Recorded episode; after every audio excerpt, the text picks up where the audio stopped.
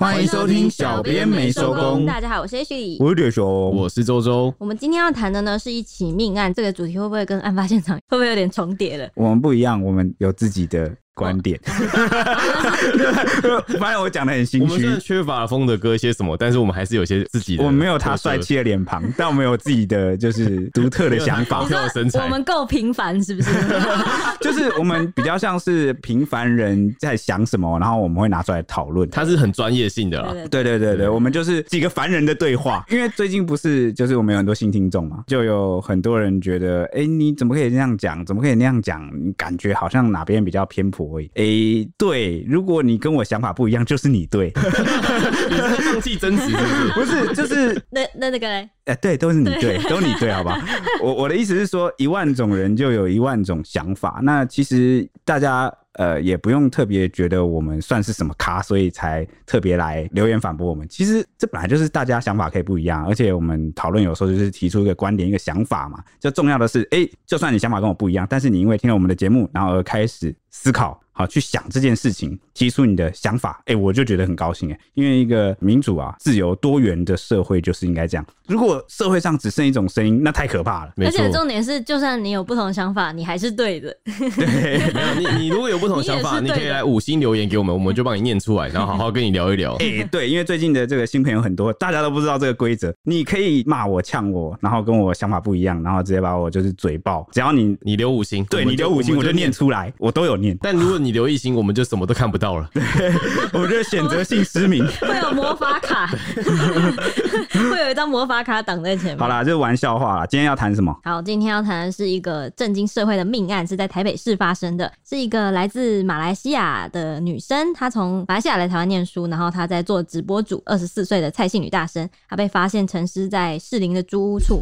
而且她脖子上有明显的勒痕，已经死亡多时了。那整体事件会曝光，是因为凶嫌他在自杀获救之后。自己爆料坦诚才曝光的。那这个凶嫌身份呢，疑似就是跟女大生认识一周的网友，这是一开始的消息。后来发现他自称自己是男友。那消息传回马来西亚，就引发了讨论，让大马的网友都非常愤怒，留言说又有台模杀人，这已经是第三个大马女生在台湾被杀，好可怕，在台湾都可教化。那台湾网友看了呢，也纷纷感叹说，台湾法律真是丢脸到全世界，对台湾真是失望。哦，oh, 就是现在在台湾的这个杀人犯，就是特别是针对这个马来西亚女生遇害的案件的凶嫌呐，在马来西亚当地已经被取了一个外号，叫做台魔杀人魔。杀人魔，因为好像加上蔡姓女大生的话，三个女生都死得蛮惨的。嗯，有一个还是人质嘛，对，被分尸。对，然后还有一个是台南在那个昏安路灯那边的女大生，凶嫌好像都是男生，对不对？对，就特别的会引起关注，因为女性啊。从这个生理角度来讲，或者是这个环境上来讲，确实是一个比较弱势，所以大家也会特别注重，比如说出国啊或干嘛，尤其是你到外地去念书，大家都会特别注重这个女生的安全。那一定是千百个放不下心嘛。嗯，那结果来都遇到这种事情，嗯，确实一定会引起当地讨论的，这人之常情可以理解。那事情为什么会曝光呢？我们话说从头啊，其实就是这个三十岁的陈姓男子，他十月十三号啊，在英歌租屋处服药轻生，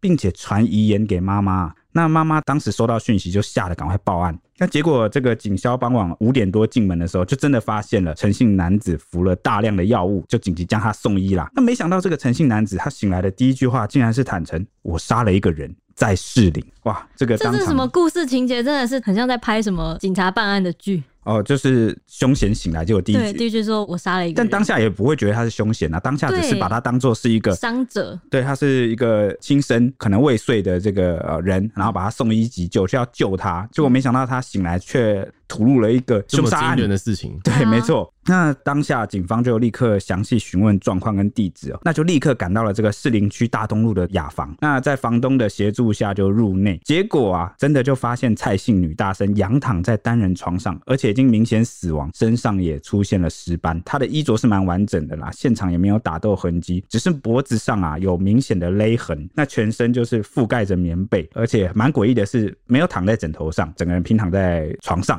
还有盖棉被，对，盖棉被这点也蛮怪的。那警方随即就封锁现场啊，来调查。现场其实是一个出租公寓哦。他城市的这个雅房是二楼，那这一层楼呢被隔成了五个房间出租，还有其他的租客。那再加上前一晚还有人跟这个死者说过话，所以啊，房东跟房客所有人啊，通通都被请回去做笔录。至于死者蔡姓女大生啊，她的身份啊，后来警方都查出来了，她就读铭传大学四年级啊，已经休学。她在这个学期只要再修，好像差两个学分吧，那就能毕业了。那她平时是兼职担任模特跟网络直播，那 Instagram 大约有千名粉丝追踪。最后一次发文就是在十月一号，内容是一支他在信义区街头热舞的影片。那没想到呢，他就是来台追梦啊，却不幸啊命丧异乡啊。当晚有十多名友人气愤不舍，聚集在案发现场楼下守候，就是看着这个蔡女她的遗体被从楼上送下来，被殡葬人员给带走，好送走这样子。整个现场其实是啊蛮震撼的啦。第一时间这么一条年轻的生命，再加上这个案情有点扑朔迷离，所以当晚就引发蛮多人讨论的。而且死者是蛮年轻的女大生，通常女大生的命案都会非常引起注意。没错，比较年轻的生命消失了。那再加上又有加害者，那进一步的让大家来讨论这个好社会治安的问题。加上他是外国人。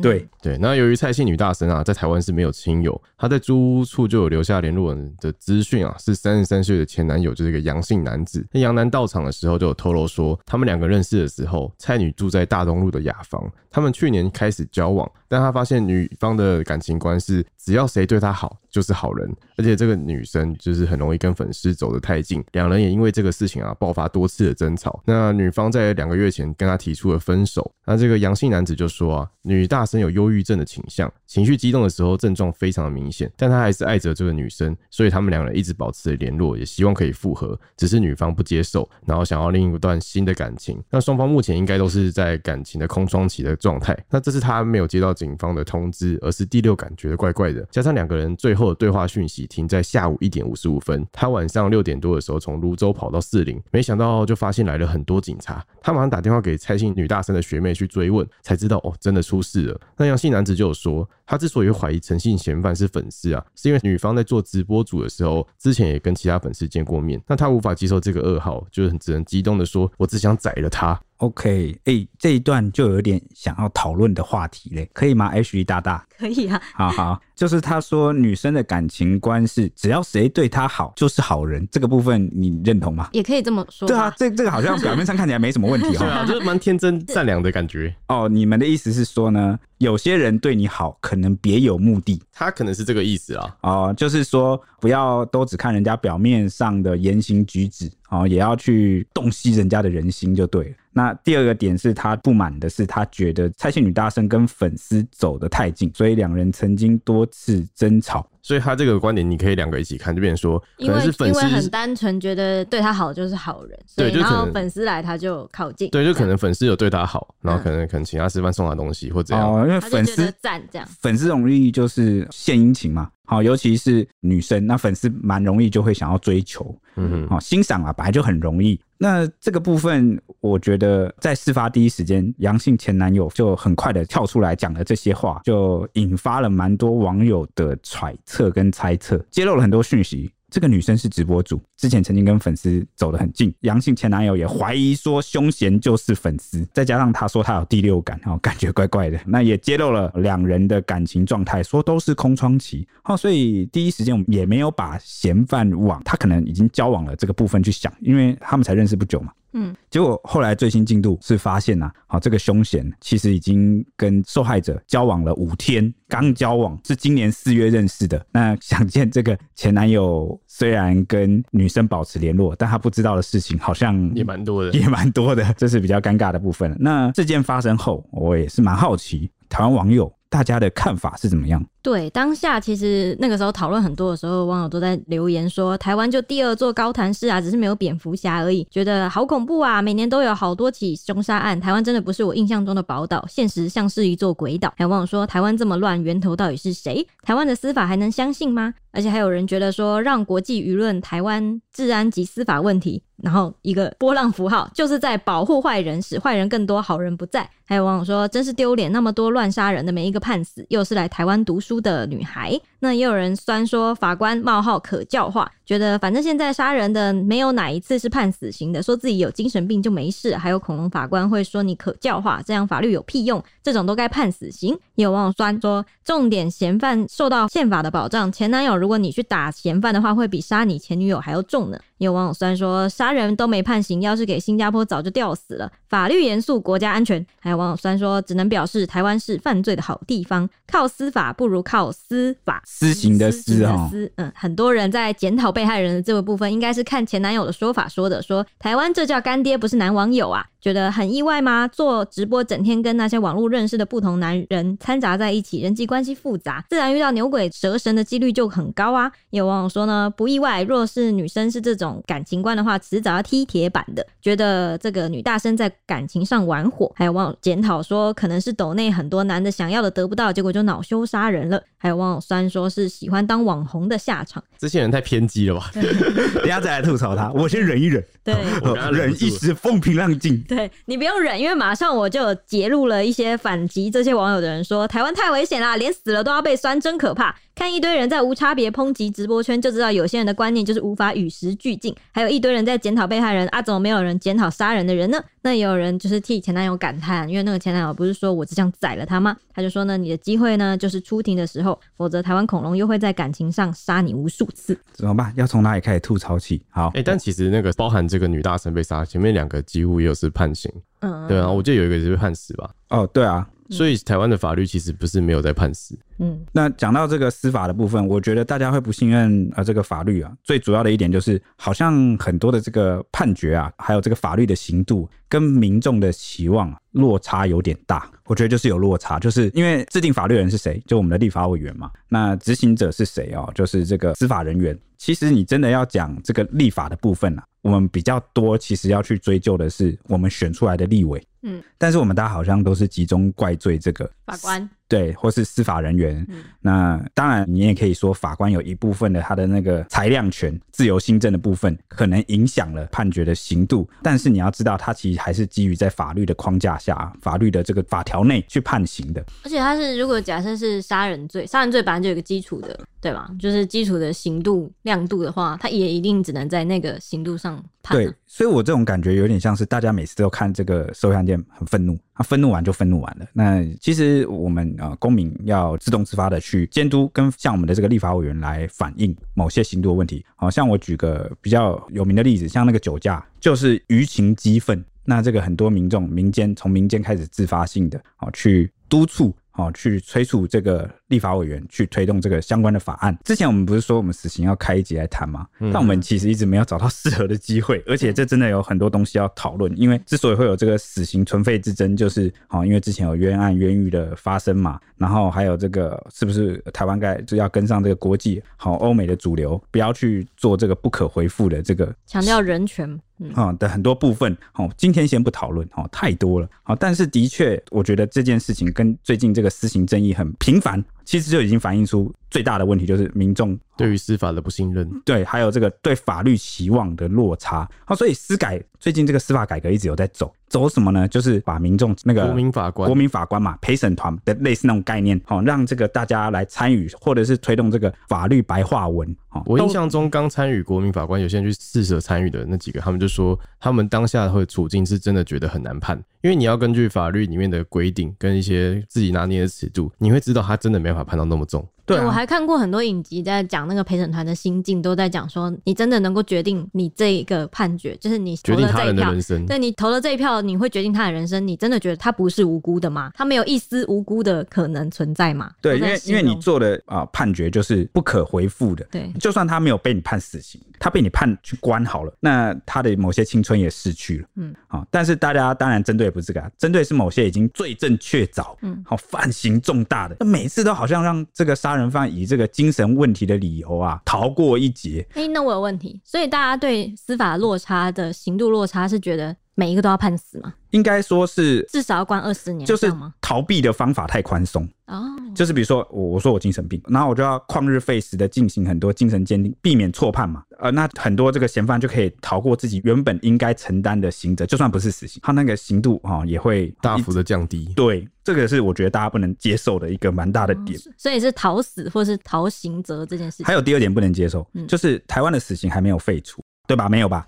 好、嗯，但是呢，没有真的，就一直没有执行，就是打假球，就让人有点搞不清楚这个法律的标准，好像是不是就在变相的给这个很多嫌犯一个心理打底，就是说反正不会，反正不会判死，对，反正不会判死。就大家比较在意的是，在这个情况下会助长某些犯罪、极端犯罪，但这样呢又可以延伸出另外一个话题，就是死刑到底能不能遏阻？对，能不能遏阻犯罪？啊，这个这是另外的命题。我想到以前杀人不会判死这件事情，就是那个。很明显，呃，有一个杀人犯，就范闲讲出来的嘛。他那一句话让全台湾就是在全台爆耿耿于怀，对，然后甚至影响了全部哦台湾社会蛮大的，对，真的是深入所有人的心中哎，就是反正在台湾杀人又不会判死什么的，我觉得是很讽刺啊。对啊，但我们也有别的伤痛，嗯，好，就是啊十几年前吧，二十年前那个江国庆的命案，嗯，对，那当时这个五岁女童被奸杀，哦，肚破长流，死相凄惨。嗯台湾人一直都是很善良的，很很公益的。听到这个事情，于情激愤，当然不可能接受嘛，要求军方速查，哦，速审速决，嗯，哦，那当时的这个背景是这样，那结果真的马上找出了一个人，那就是在证据其实没有那么充分，也无视对方辩白，还有很多疑点的情况下，我们就速速的从调查到判刑啊，好像五十天、五十一天左右吧，好，就把对方给枪毙。那后来才发现，哇，冤狱真凶另有其人。嗯，哦，所以我觉得就是种种事件的叠加，让大家有点裹足不前，就是既不很不能接受现在法律的这个落差，然后也不能接受这个嫌犯会用很多方式去逃避他应有的刑责，但是又同时有很多议题在缠绕着死刑的存废，到底现在是有还是没有？那到底该怎么样？我觉得就是因为一直没有去推出一个共识跟定论，或者是做一个一锤定音、落锤式的，好，就以后就决定了就是这样。嗯，所以你如果不干不脆的话，人家就会看着觉得很讨厌。对，就是。大家心中的一个梗，啊、尤其是这个攸关治安的这个刑责，它它是一杆秤，就是一个标准，大家就是仰赖这个去维持一定的公理，就是把希望寄托在上面。比如说受害者家属，或者是老百姓希望维持治安的那个期望，那这个东西不清不楚、不明不白，那大家都各有一套说法啊。始终如果国家一直没有担当起这个，你要说废除你就废吧，你要说执行就执行吧。嗯对不对？嗯、哦，这是其其实像你刚刚讲到前面酒驾部分，加上这个死刑部分，我觉得如果像可能年底大家不是要选举了嘛？大家如果真的是对于这个法律可能有不满，或者是有所诉求的话，投下你神圣的一票。对，可以自己去查查看，就是我们不要诉诸于政治口水，我们去查查看哪些政治人物他们有相关的一些政见，那你就支持他。对啊，那前提也是你对这个议题其实有充分的了解。对，因为我们是要让台湾更好，而不是说去支持特定党派颜色，而且要避免自己在不了解这个议题的情况下贸然去投票。比如说，假设啦。假设好，我是支持或是我是反对哦死刑的，不管是哪一派，你都应该先去了解对方哦另外一派的他的论述基础跟那个论点在哪，然后再依照啊两边相较比较之后，然后你自己理解你自己在干嘛，在投什么，再去投票。没错啊，其实不管是公投还是呃这个选举，其实都是这么回事嘛。哎、欸，但我觉得大家就是还在讨论说要废。死还是要死刑跟刑度的问题，这些事情都是我们社会蛮进步的一个象征呢。我们每一个声音都在接受中，而且我们有办法可以讨论。对对对，这件事情不完全是政府说了算。虽然之前签那个两公约什么，政府好像它有一个主要的走向跟脉络，但是其实民意还是很大程度可以去影响。那另外一个部分想要讨论的就是检讨被害人的部分。哎，我其实有理出一个道理，就是大家为什么会检讨被害人？因为大家常常把两个不同性质的事情搞混，一种是天然灾害，天然灾害，比如说啊有台风来啊，然后你你还去冲浪啊，啊或者是怎么样，已经台风来了，土石流很危险，然后你去登山，就是明知山有虎，偏向虎山行啊，对，类似这种。那第一个，这是因为它是自然灾害嘛，那它没有一个加害人的存在，所以不存在。这个所谓加害者不要做，就不会发生这个问题。因为天然灾害我们是不可逆转的，是天然灾害它要发生，我们不能改变，我们也不可能去谴责天然灾害，说你为什么要这么做呢？我们也不用检讨这个天然灾害是怎么样，从小环境到大，社会出了什么问题，导致他去做出这样的犯行，因为他不是人嘛。尤其是你你出门在外，你出去玩或者是干嘛，我们都会呃。因为不可预防的天然灾害，好，天然环境的这个呃可能带来的这个伤害，所以会希望大家比如说会做足功课啊，好，或是承担自己应有的风险才去做这个事情。所以当这种事情发生的时候，我们大多数人也不会，对啊，会有一部分人去检讨受害人，说他好应该要要准备好啊，应该要怎么样。但这个时候就比较不存在检讨受害人人的问题，因为他他要自己去负这个责任，好，责任全部在他。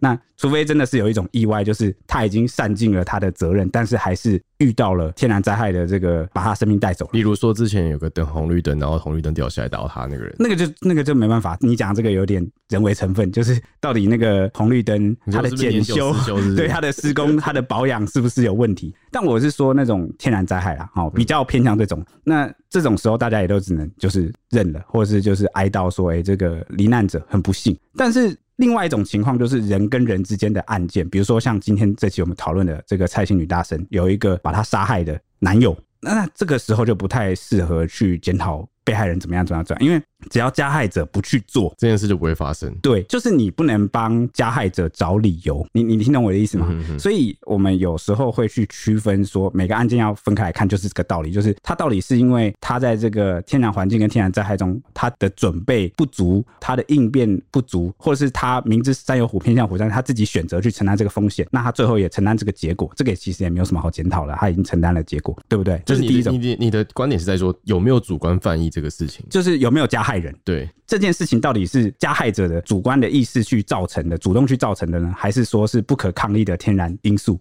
哦，这个是我觉得我会区分的第一个点。第二个点是，我也能理解为什么在有人的案子里面，大家还是会忍不住的去检讨受害者，因为大家其实是出于一种，比如说。我们都知道社会环境很险恶，我们都知道说网络上可能有很多潜在的犯罪分子，对不对？这是，所以我们就会觉得，比如说我们都有个认知，就是我们从小可能家长都会说网络很危险哦，可能有陌生人哦，什么陌生人给你糖果不要吃哦，什么之类，然后我们必须保护自己。那很多检讨那个受害人的网友，他的想法其实是，我们的认知上我们都知道环境很危险，为什么你不知道？你知道的话，你就应该要采取。足够可以保护自己的措施，所以所有的事件，你去看检讨被害人的人，他其实都有一个前提，就是我都知道这样做，或是我都知道这个环境很危险啊，那你为什么不知道？这就成为他们就是检讨你的前提。你看，像刚那些网友不是讲吗？讲说什么直播整天跟这些网络认识的不同男人掺杂在一起，人际关系复杂。他的这个潜台词就是：哈，你不知道网络上认识的男生很危险吗？哈，你不知道那个人际关系复杂很危险吗？就是你应该要知道。但是结果你就你就看这一整串下来，没有人在讲男生，对啊，都没有人在讲加害者，反而都在好像大家都倾向去检讨或瞧不起那种自己认知没有跟自己不一样。所以为什么我们国家要立法，就是用法律去保护未成年，就是因为你对环境跟社会的险恶的这个认知程度，就是取决于你的社会历练跟你的年纪。好，可能你年纪增长，社会历练多了，你就知道说，哎，怎么样很危险。但是未成年不知道啊，他跟你有资讯落差，他跟你的社会历练有差。嗯，他第二。点是这个案件的蔡姓女大生，她是从马来西亚来的，她到底有没有很清楚知道台湾的社会环境或者是生态是怎么样？哎，我这其实这个真的很难讲，真的不知道，因为我有遇过那种大学有没有从那个别的国家来的这个侨生，哦，他们对于这个很多事情的认知跟我们是有不一样。而且其实台湾就是在国外上传算是蛮安全的国家。对啊，其实台湾一直在国际上的声誉形象是不是蛮好的？对啊，都说哎，很多那个人都很热情啊，然后什么的。对啊，很多外国网友来台湾之后都大赞说什么哎，晚上上街走路不用害怕有没有？然后什么哎，到处都有便利商店啊，你承载了这些印象，那大家好可能自然是会信赖你。哦，更何况这个资讯是比较后来才揭露的，大家都以为这个凶嫌跟这个受害者认识没几天，但其实呢，他们今年四月就认识了，到现在也半年了嘛，那你后来也展开交往，交往了五天。那才发生这个事件。其实这些网友的这些看法哦，不一定是正确的。那 OK，我们就继续往下讲吧。那这个陈贤呢，他一开始就自述说，他们大概就是成为男女朋友大概一周啦。但因为这个女大生的精神状况非常不好，有轻生念头，不断拜托他，所以他才徒手掐死对方。他只是加工协助自杀。那事后呢，他也离开这个士林，返回自己英哥的住家，然后吞药轻生。他的说法是说，用对方想要的方式陪他走，这样。这个是陈贤一开始的供述。那警方调查呢，陈男被拍到十月十二号中午进入女大生租处，那期间都没有外出，直到十月十三号中午，就是隔天才开车离开。但他取车时步伐轻盈啊，神情一派轻松。途中还疑似先到超商购物，手中拿着两瓶饮料和关东煮的纸袋，熟练地开车回到英哥的住处，先传讯跟妈妈说想要轻生，接着就吞药。那没想到获救的时候，突然啊爆出了一句说：“我杀人了。”那警方当下就傻眼，就追问他说：“你说什么？”那他才慢慢讲出说女大生的租住地址啊等等，然后还露出了一抹诡异的笑容，让这个远警啊感到头皮发麻。那根据监视器拍到的画面啊，警方研判女大生的死亡时间应该是十月十二号晚上到十月十三号上午，而且就是这个陈南送医治疗后啊，发现他吞下的是大量的止痛剂，那其中的这个成分可以止痛退烧，但是服用过量可能会造成肝脏损伤，甚至有致死的可能，所以一般建议是。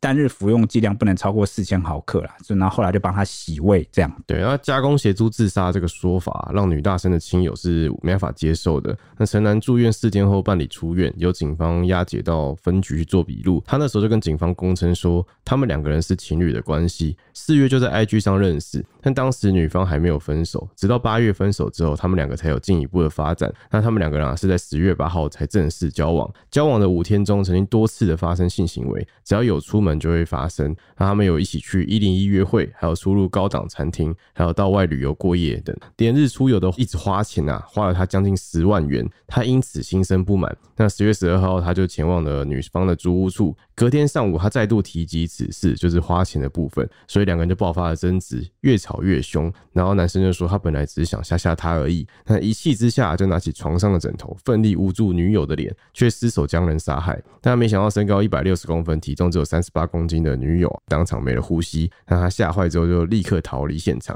所以他也没有陪着尸体。那据了解啊，这个凶嫌是南投人，职业是工人，今年七月才在莺歌租房子，那疑似是笃信佛教，家中。摆了多本佛经，还有数个飞机杯，那两样东西也显示出了他极度反差的个性。我这里需要替粉丝问一下吗？这个没有反差吧？飞机杯是什么？一种男生独自一人可以使用的情趣用品。那但是信仰佛教摆了很多本佛经，就不能用飞机杯了吗？他的意思是，可能他把它摆在一起，就有点不尊重佛经哦。你是说这是怎样？可能是要超度吧？超度里面的东西。你在念佛的时候能够用飞机杯吗？这蛮反差。你没办法证明他同时使用吧？这这这是很两个，你知道吗？极端的。对啊，好啦，就是尊重的话会放。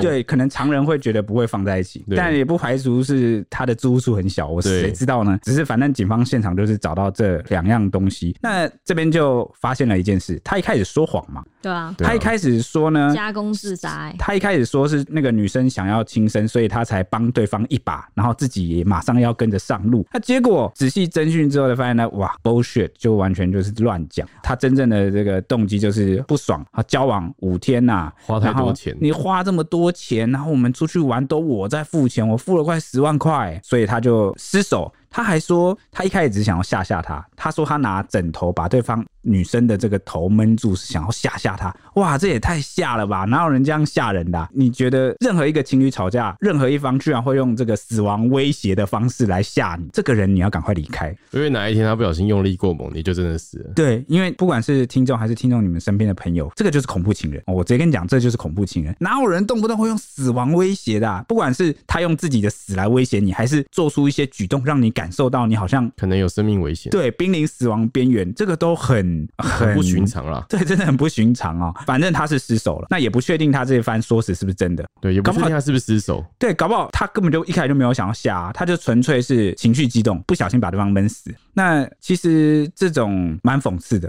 你有没有发现情杀案件反而比那种你好像听什么网友出去啊，或者是跟什么干嘛，你有可能会失身，但是很少听到就是演变成。杀害哦，那反而是有感情交往关系的两个人比较容易，尤其是刚交往那时候刚开始在一起的那个恋情，很多都出于这种情感上的冲动。我觉得比较像是患得患失，所以就会让你更容易冲动。那时候是一个双方情感、感情、情绪都很不稳定的一个状态，又有很多幻想、很多美好、很多冲动。那冲动这个东西，是你一旦遇到这个挫折或打击，哦，很容易就会幻灭，然后转变成绝望，甚至是由爱生恨。你会发现好像都是。这个逻辑。好，所以冲动是最不可靠的。反正就是因为这个原因啦，那他就是把对方给杀害了。对，而且这件事情亲友都非常不能接受。当初得知噩耗的时候，蔡爸爸跟妈妈还有弟弟就火速搭机飞来台湾，要认尸见蔡姓女大生的最后一面。那爸爸呢，他一下机就泪崩哭诉说：“我的女儿就这样没有了。”那个时候这句话也是引起蛮多台湾网友的感触啦，就觉得啊。怎么会这样子？这样，那受访的时候，后来爸爸就很情绪激动的说：“好好一个女儿来台湾念书，都要毕业了，却无辜遭殃，不管谁对谁错，动手就是不对，杀人就是错，请台湾政府还我一个公道。”他希望台湾政府能够给予帮助。这已经不是马国女学生第一次在台湾遇害了，那这起案件也在马来西亚已经传得很厉害了。他就觉得台湾。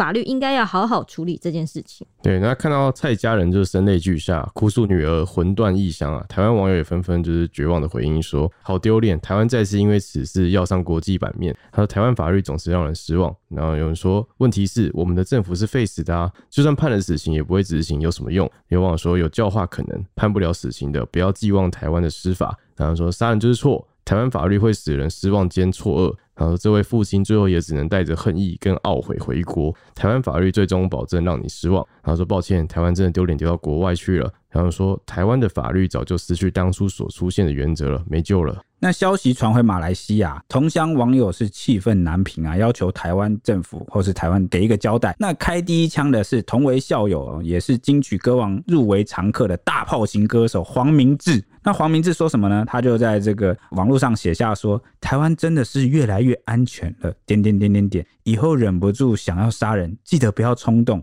约他来台湾才杀，法律会保证你的安全。那文末也哀悼说：“两年死了三个，RIP。”那贴文一个小时，按赞就突破了一点八万，留言数超过千则。但是不少台湾网友啊，其实不太能接受这种说法，就留言反击，甚至是贴出了马来西亚的犯罪率报道，反呛说，二零二二年全球各国犯罪率调查排名中，马来西亚排名第二十九，是东南亚犯罪率最高的国家。那就呛说，真的要谈治安的话，台湾真的安全很多啦。至于要谈个案的话，只能说非常遗憾，希望凶手都能付出代价。那结果也就是啊，留言啊，就引发了一阵口水大战。那有其他这个马来西亚网友就是不能接受这个说法，那就回说，人家在跟你讲法律问题，那你在回答犯罪率，这逻辑会通吗？还有人呛他说，请问拿马来西亚的治安来比较的意义是什么啊？甚至还有人说，我还是不懂为何不求进步，就爱比烂，你烂了我也烂，大家一起烂，是这样吗？那还有台湾网友也甚至看不下去，说丢脸丢到国外，现在就是要比烂就对了。嗯，而且这件事情高大成也有加入战局，就是法医高大成，他就直呼说错了啦，台湾的治安比马来西亚好一百倍，而且是马来西亚人不了解台湾人的习性习惯，遇到坏人。他说呢，如果台湾女性到日本自由行的时候被日本人杀害，难道就要质疑日本人都是坏人吗？日本治安不好吗？他就认为说呢，这个是机会问题，没有好好去解决周围的环境，没有看清楚人，去做有的没有的，就是会出事情。身在国外还不洁身自爱是找麻烦，难道不是这样吗？不然别人怎么就不会遇到呢？诶、欸，这个我不太认同。这也是检讨被害人。我真是觉得口大神真的怪怪的。他的底下的留言都是说，呃，诶、欸，我跟你讲，狗屁不通。他这个逻辑有个 bug，嗯，哦，我跟大家讨论看看，大家听听看。对，台湾人如果到日本去遇害。好，我们会怪日本治安不好吗？不会。但如果台湾人到东南亚去遇害，我们会不会怪当地政府？会，请回顾柬埔寨事件。嗯，所以呢，就是你的你的这个标准，其实会因为。你你对这个国家的印象啊，或是期望而有所改变。那这个马来西亚的网友们啊，或者是华人们，特别是华人圈啊，因为他们其实每年都送很多家长都送很多小孩来台湾读书，在他们心目中，甚至说他们的印象，甚至说是期望好了，都一直觉得台湾是一个自然也非常好的地方。而且他们又不是说第一次发生这个问题，他们就抗议。因为是第三次，第三次是接二连三，而且手段其实都蛮凶残的，哈。更何况啊，前一起案例就是那个长隆大学的嘛，更何况这是第二起哦，而且是在这个大马路上遇害，那当然会引发这个很多的讨论跟联想。当然，我觉得上一起事件跟这一起其实有点不太一样，因为长隆大学那个女大学生她是路上遇害的话，那跟治安要讨论的这个问题牵扯会比较比较多一点。对对对对对，因为。在大街上公然，可是如果是单独的男女，他因为情侣哈或情感关系，个人跟个人之间，然后去发生这个情杀的案件的话，诶，你说跟这个治安环境能不能去比较连接在一起，好像不太能，对不对？然后这个紧密程度有差，所以我觉得现在就变得有点各说各话。就是台湾网友看法上会觉得这个不太像是治安环境的问题，比较像是你个人交友交际哦，然后呢，你遇到了这个个案，你遇到了恐怖情人。但是这个马国网友会觉得，结合这个一系列的案件来看，是不是你治安有问题？而且你的法律是不是太宽松？宽松到这个恐怖情人好像到处都是，甚至能够很轻易大胆的去犯案。我觉得这个就是凸显出了大家的一个看法上的出入。哦，总之就是期望问题啊。马来西亚的网友可能对台湾的治安有很高的期待。嗯，但是因为我们这些台湾网友是生活在台湾的嘛，也遇过很多很无力的事件，就会觉得这个法律可能不一定能够还我们公道。希望有一天可以不要让我们感到这么无力啊。嗯，对。那其实我觉得高大成另外一点就是他后面也在讲的那一段话，就是不洁身自爱找麻烦，就跟前面铁雄提到的是差不多的事情。但我不会觉得，我就是我不会去很生气，怎么样去怪有这样想法，或者是硬要跟这种想法的人冲突或争执。原因是因为我们大家活在不同的成长背景跟时代，有时候你成长的那个环境有没有决定了你的思维惯性，就是你开头会先往哪里想。哦，那而且这个他他的想法是很人之常情，就是你你直线去想就会是这样啊。但是我我觉得，因为可能是我们在媒体这行啊，受过很多的 呃各式想法的启发，我们也一直在学习啊，一直被教育，所以我们会特别的去提供一个不同的思路给大家去参考。嗯，这是我们的目的啦。那这起事件啊，馆长也在直播中就是道歉，他就跟蔡爸爸道歉说，因为你要的公道，台湾政府没办法给你。台湾政府就是被害人，被害者没有人权，加害者有人权。台湾的政府深信每个加害者都是可以教化的。那馆长也呼吁大马朋友就是要来台湾，请先知道在台湾发生任何事情，他说抱歉，没有公理正义，因为他说台湾就是犯罪者的天堂，可以不要来就不要来。在台湾就算判处死刑啊，也不会有真正的死刑，在台湾。判死刑几乎等于关到死。那台湾的司法很糟糕，但是没有人愿意改革。那馆长就说：“所以不好意思，马来西亚的朋友们，各国的朋友们，如果你来台湾被杀，刚好而已，不要来台湾就好了。如果会怕，就不要来台湾。”诶，我觉得好，一起讲这个。刚前面黄明志有先提到说，酸台湾好像越来越安全了，以后忍不住想要杀人，记得不要冲动，约约来台湾再杀，就是在呛这个台湾法律。诶，我觉得其实黄明志要讲这个。台湾法律的问题没有问题，我觉得他他是一个很有影响力的人啊、哦。但是我觉得很多台湾网友不喜欢的是他的表述的方式，就可能你可以酸，你可以很酸，但他酸的方式跟内容是鼓励犯罪的这个方向，可能就会让有些人觉得不舒服。就是我们也知道台湾法律很差，但是有必要用鼓励犯罪的方式来酸吗？可能有些人在意这个，就觉得这个方式让人不是很舒服。但是他的原意应该不变。那至于这个馆长他讲的这个，感觉有点自暴。自弃，就有点摆出。我我们就烂怎么样？你不要来。